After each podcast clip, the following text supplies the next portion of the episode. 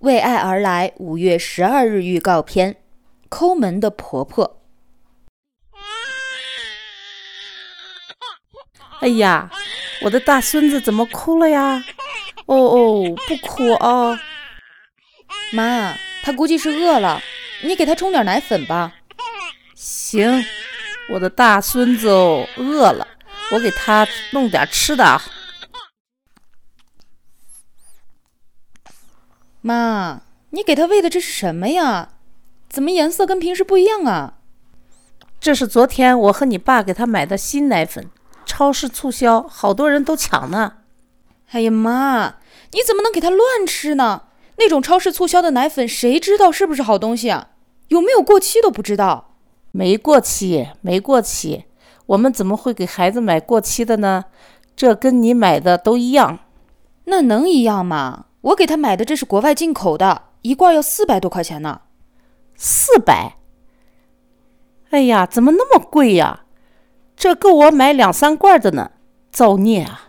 这都不算贵的。现在养孩子就是这样，什么奶粉、纸尿裤、吃的用的，什么都得给他最好最贵的。我有一个朋友，他给他孩子所有疫苗都要跑去香港打呢。人家折腾那是人家有钱。可是咱家没那么多钱让你折腾，以后孩子需要花钱的地方多着呢，你不节省点，以后怎么吃得消啊？我的孩子，我必须给他最好的。再说我花的也是我自己的钱呀，不偷不抢的。你现在带孩子又不上班，花的还不是我儿子的钱？你的那些化妆品都贵得吓人，现在还不知道节俭，辛苦的还不是我儿子啊？妈。您就这么不舍得给你大孙子花钱呀？啊，还有什么叫你儿子的钱呢？他也是我老公，我和孩子花他的钱不是理所应当的吗？我们是一个家，还分你的我的。妈，你也太不把我当自己人了吧？我大孙子没那么娇气，他吃什么都健康。给我大孙子花钱，我愿意。你要是想用好的，你就自己挣去。桃子，你说我婆婆怎么这样啊？